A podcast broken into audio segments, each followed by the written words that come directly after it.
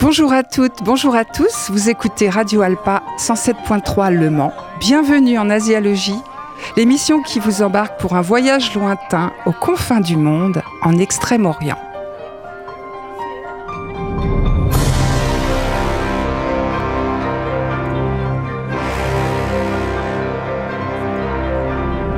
À la technique, mon compagnon de voyage, Didier. Bonjour Didier. Bonjour. Prêt, prêt à piloter? Prêt. Parfait. Alors le premier épisode de notre émission est consacré à un philosophe très célèbre dont les idées perdurent en Chine bien sûr, mais surtout en Corée et au Japon. C'est Maître Kong, de son vrai nom, Kong Fuzi, j'ai nommé Confucius, qui est peut-être le premier militant de l'humanité. Alors Didier, on aura ensuite notre atelier cuisine. Euh, J'ai déjà faim là. T'as déjà faim? T'es prêt aussi Ah, je suis prêt là. Donc nous préparons un plat, un plat condiment plein de vitamines et d'antioxydants qui a son festival en novembre dans de nombreuses villes du monde, dont Bruxelles et Paris. Un condiment emblématique de la Corée qui commence à gagner les tables françaises au resto comme à la maison, c'est le kimchi. Mais avant le kimchi, on va commencer par Maître Kong, donc Confucius. Sa pensée est toujours bien vivante en Asie, mais aussi en Occident. Et on va voir en quoi en quoi Maître Kong est, en- est encore euh, aussi parmi nous? Alors on va sympathiser un peu avec lui au travers de sa vie tout d'abord. Donc Confucius est né en 551 avant Jésus-Christ, soit il y a plus de 2500 ans. Ça fait quand même longtemps. C'est une vieille histoire quand même. C'est une très très vieille histoire, antique on peut dire. Dans- il- donc il est né dans un petit état de la province du Shandong au nord de la Chine et il est mort à l'âge de 72 ans. Imaginez, il était contemporain de Socrate, d'Aristote et Platon, Bouddha et Lao Tse qui sont aussi toujours bien vivants dans notre culture et la pensée moderne. Et on aura l'occasion bien sûr de parler des deux derniers, toujours vivants dans notre pensée, comme je vous le disais. Donc Confucius n'a pas fondé de religion, mais il s'est inspiré des fameux cinq grands classiques, qui sont des récits rédigés et compilés par de nombreux auteurs. Et euh, la philosophie de Confucius est très novatrice pour l'époque. Elle est basée sur les capacités de l'homme à agir pour lui-même et la société. L'homme occupe la place centrale de son enseignement et Confucius a la conviction qu'il peut s'améliorer, se perfectionner l'infini. Pas Confucius, enfin lui aussi, mais l'homme bien sûr. Pour lui, étudier, apprendre par l'expérience est le fondement de la pensée. Confucius a vécu dans l'époque très mouvementée de la dynastie Zhou? C'était en- de 1046 à 256 avant Jésus-Christ. Alors face à ce petit royaume, il y avait une myriade de petits États engagés dans une lutte féroce pour étendre leur domination. Bon, pour info, depuis les Zhou, il y a, il y a plus de 2000 ans, il y a eu environ 25 dynasties en Chine. Confucius est né dans une famille de la petite noblesse qui a eu des hauts et des bas. Il a perdu son père très jeune et il a grandi dans des conditions modestes. Malgré cela, il a reçu une bonne éducation. Il a étudié la musique, la calligraphie, la philosophie dès son plus jeune âge. Et à 15 ans, comme il le raconte lui-même, il se mit à étudier avec ardeur et il entra rapidement dans l'administration. Il avait une bonne maîtrise de la, la comptabilité et ainsi, il a continué de gravir les échelons. La tradition rapporte qu'il aurait même occupé ensuite les fonctions de ministre des Travaux publics et de ministre de la Justice. Rien que ça. Il a beaucoup voyagé à, travers les différents États de la Chine en proposant ses services aux royaumes voisins, mais sans beaucoup de succès. Partout où il allait, il finissait donc par se faire chasser. Mais il se faisait des disciples. L'histoire dit qu'il en a eu jusqu'à 3000. Imaginez-le encore. Il se déplaçait en un drôle de cortège, jouant de la cithare ou en chantant. Il cheminait en réfléchissant aux affaires publiques, convaincu de la nécessité absolue de vivre en société pour pouvoir s'épanouir pleinement en tant qu'être humain. À la fin de sa vie, il retourna chez lui, toujours avec ses disciples, où il se consacra à l'enseignement. Alors il se consacre à l'enseignement, pardon, mais c'est quoi en fait son enseignement? Bon Didier, là je pense qu'on va faire une petite pause musicale avant de répondre à la question. On va écouter la chanson la plus connue en Chine, la plus populaire. C'est Méli Roi, ça veut dire fleur de jasmin, dont on n'a malheureusement pas les crédits. D'accord. Bah, écoute, on va découvrir ça tout de suite. Roi.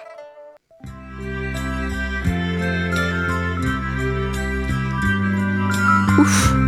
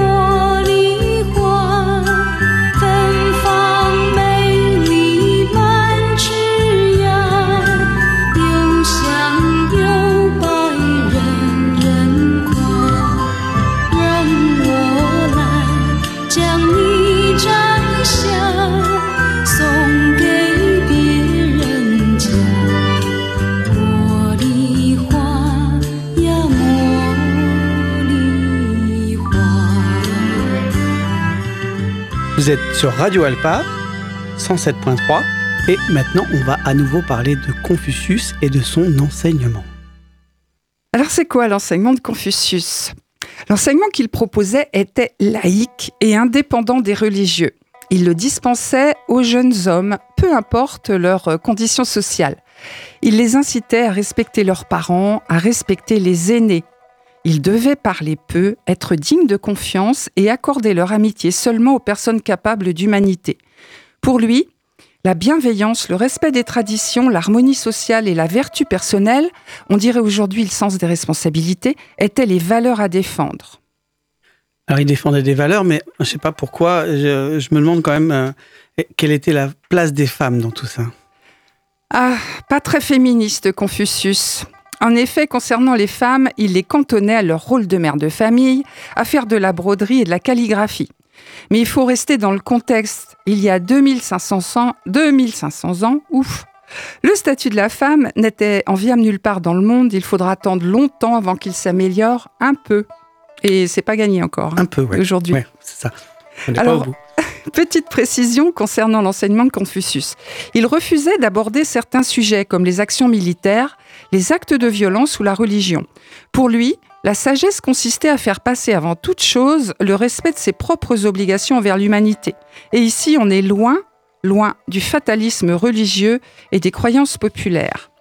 Il était aussi très sévère avec ses étudiants. Il détestait qu'ils soient toujours d'accord avec lui et il leur répétait qu'il était inutile d'apprendre sans réfléchir et dangereux de penser sans apprendre.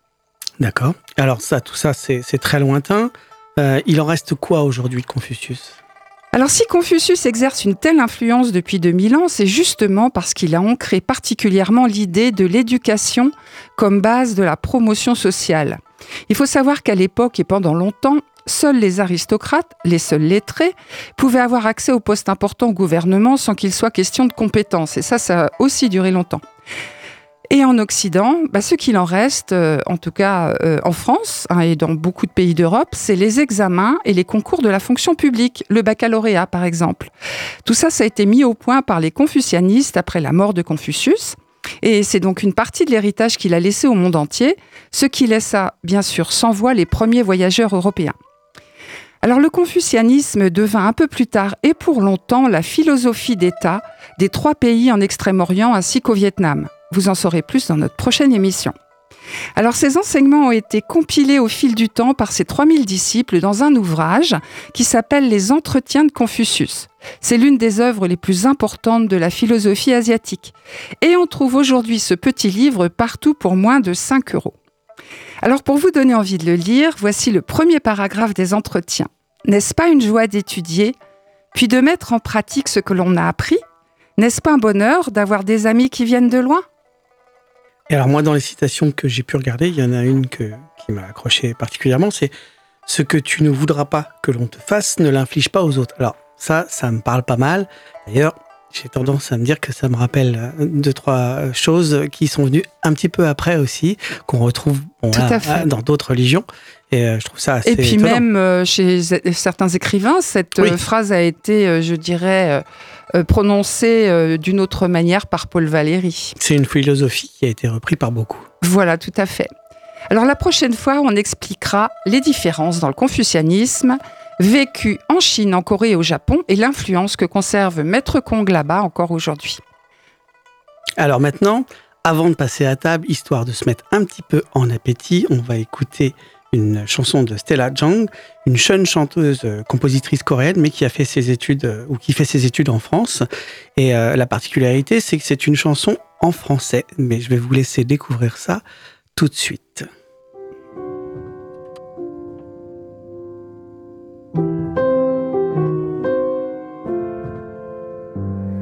C'est drôle, je ne sais pourquoi.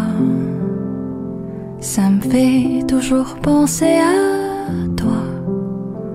Pour plein d'autres gens, c'est la magie, l'amour, les baguettes, Paris.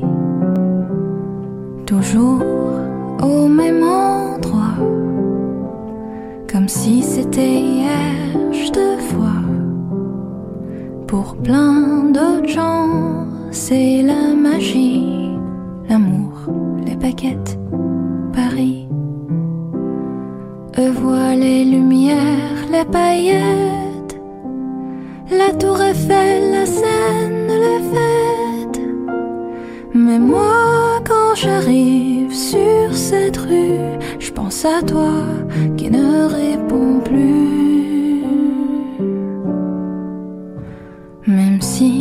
Ne te revois pas, tu seras toujours une partie de moi. Pour plein d'autres gens, c'est la magie, l'amour, les baguettes, Paris.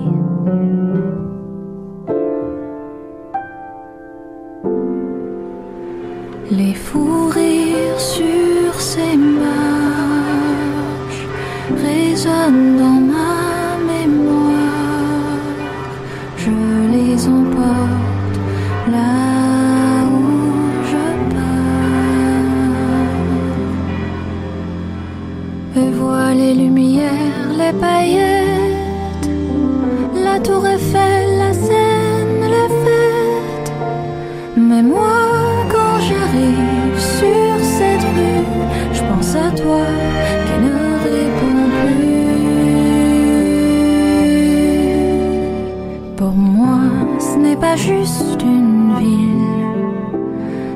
l'histoire de nos passions juvéniles. Pour plein d'autres gens, c'est la magie, l'amour, les baguettes, Paris. Vous êtes sur Radio Alpa, vous écoutiez donc Stella Jong qui vous chantait L'amour, les baguettes, Paris.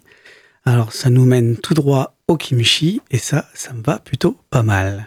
Oui, t'avais hâte, Didier, je te sentais euh, fébrile. Alors le kimchi, c'est tous les jours et sur toutes les tables en Corée. Le kimchi est un plat traditionnel coréen composé de légumes fermentés, principalement du chou chinois, assaisonné avec beaucoup de piment, de l'ail, du gingembre et du sel. Cette délicieuse et très piquante préparation est essentielle dans la cuisine coréenne et est appréciée aujourd'hui dans le monde entier pour sa saveur unique et ses bienfaits pour la santé. Alors du coup, euh, ça date de quand le kimchi? Très bonne question Didier. Alors à l'origine, Le kimchi était simplement du chou chinois fermenté avec du sel.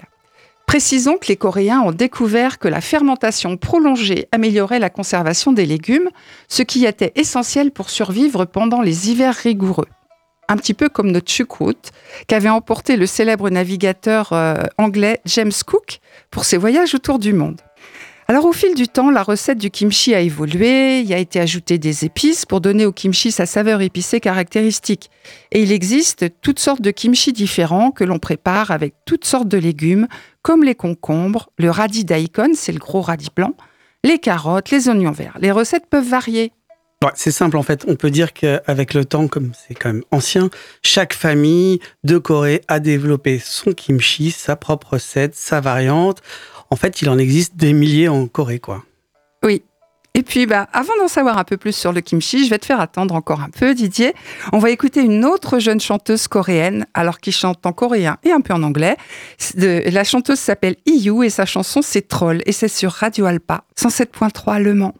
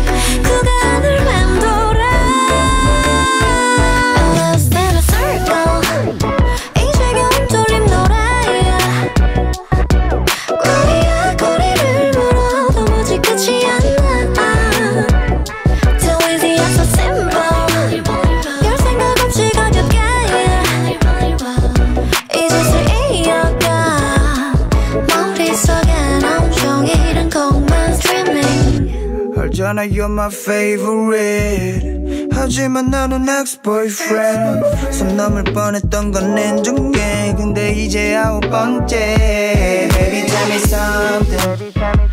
이렇게 그냥 나 옆에 너 있을 땐난 어때? 내 맘은 역전해 우리 가장 최악의 구간을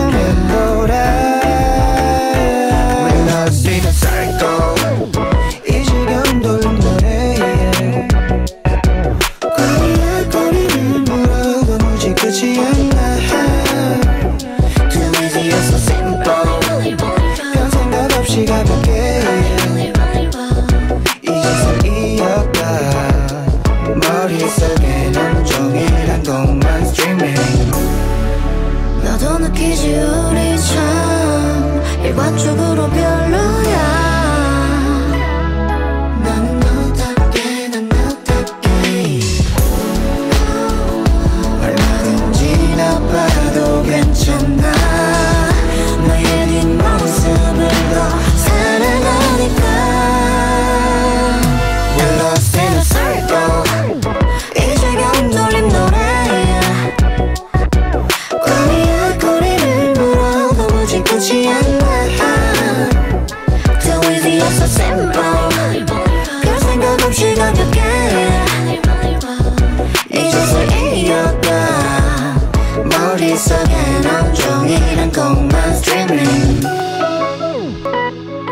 Vous êtes toujours en asiologie.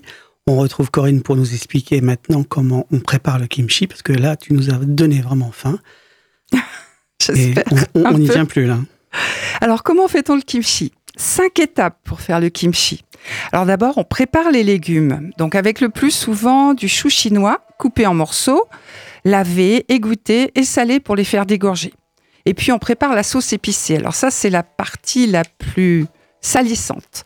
Alors on prépare la sauce épicée avec de la poudre de piment rouge qui s'appelle gochugaru, de l'ail, beaucoup d'ail, du gingembre, beaucoup de gingembre, un petit peu de sucre et un peu de sauce de poisson qu'on appelle aussi noknam.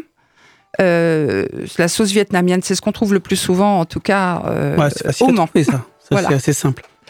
Ensuite, on mélange le tout avec les mains et avec les gants surtout. C'est Sur- très important Surtout de des mettre gants. les gants. C'est bien. Parce que gants. sinon, vous allez avoir les mains qui vont sentir l'ail. Disons qu'on sait pendant huit jours que vous avez préparé du kimchi. Et exactement. En plus, avec une légère coloration au niveau des mains non, tout aussi. est bien là.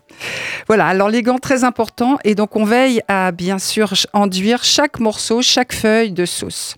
Et puis ensuite, on passe à la fermentation. Donc, euh, le mélange, on va le placer dans un récipient hermétique.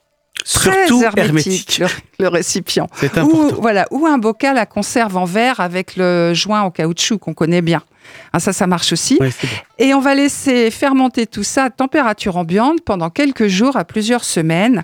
Et plus la fermentation est longue, plus le kimchi développe une saveur prononcée. Et puis une fois que le ki- kimchi a atteint le niveau de fermentation souhaité, il peut être conservé au réfrigérateur. Alors en Corée, il faut savoir qu'il y a des, réfrigéra- des réfrigérateurs spécial kimchi. Ouais, vous Ah. allez comprendre quand vous allez goûter ou découvrir pour la première fois. Oui, parce que ça sent quand même sent très peu fort. C'est très bon. Mais C'est- ça sent très puissant, fort. mais c'est aussi puissant à l'odeur. Donc voilà, vaut mieux pas en, fabri- en fabriquer de grosses quantités euh, en Non, France. pas parce comme les est- jarres comme ils font là-bas. Nous, euh, Non, une petite pas quantité, ça va suffire. Voilà, donc effectivement, comme tu le dis, Didier, avant, il était stocké dans des jarres de céramique à l'extérieur, hein, au temps où on n'avait pas les frigos, et conservé par le froid de l'hiver. Et puis, on, on le fabriquait une fois par une ou deux fois par an, le kimchi. C'est bien, on arrive en hiver, donc il n'y a pas besoin de deuxième frigo. C'est vrai. Donc le kimchi, on peut le manger tout de suite après l'avoir l'avoir euh, préparé, et, ou, le, ou plus tard comme ingrédient dans de nombreux plats coréens. Alors le plat, un des plats les plus connus, c'est le kimchi bokkeumbap. C'est le riz sauté au kimchi. Très facile à faire. Et d'ailleurs, je vous en donne la recette. Alors nous, on vous invite, euh, auditeurs et auditrices, à, partager euh, votre expérience sur notre page Facebook, ce qui nous permettra d'avoir vos réactions, euh, vos, vos petites remarques et, et savoir si vous avez aimé ou pas. Enfin, ça pourrait être agréable d'avoir votre retour. Voilà, et bien sûr, sur la page Facebook, on vous mettra tous les crédits de l'émission et aussi la recette, La recette euh, pas du pas pour kimchi bokkeumbap. Alors, pour faire le kimchi bokkeumbap, c'est très facile. On fait revenir des oignons, de la carotte coupée finement, un peu de poireau coupé fin aussi. On ajoute le kimchi et on laisse mijoter 10 minutes et on sert avec du riz. Alors, on peut bien sûr faire du ragoût de kimchi. Ça s'appelle. Euh, jjigae, euh, kimchi jjigae. Il suffit, au moment où on fait revenir les oignons, on ajoute du porc émincé ou du poulet. Et voilà, donc vous avez un ragoût kimchi et ça se mange aussi avec du riz et c'est vraiment délicieux. Alors c'est vraiment un super aliment, je vous conseille d'essayer. Alors les végétariens adorent le kimchi euh, et il est aussi souvent utilisé dans la nouvelle cuisine. On le trouve dans les supermarchés asiatiques au Mans, en petits ou grands sachets au rayon frais.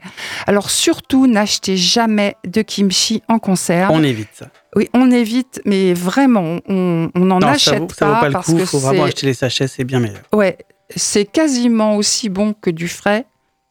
Et euh, le conserve, ça ne ressemble pas du tout au kimchi en fait. Et puis, bah, bien évidemment, vous trouverez de nombreuses recettes de kimchi sur Internet, beaucoup de livres sur les légumes fermentés, c'est très à la mode, et aussi beaucoup de livres sur le, sur le kimchi, son origine, son histoire. Oui, c'est très tendance hein, en ce moment. Très, très tendance. Voilà. Très, très tendance, le kimchi. Alors, c'est fini, Asialogie, pour aujourd'hui, les amis. On se retrouve la semaine prochaine, toujours sur Radio Alpa, 107.3, Le Mans.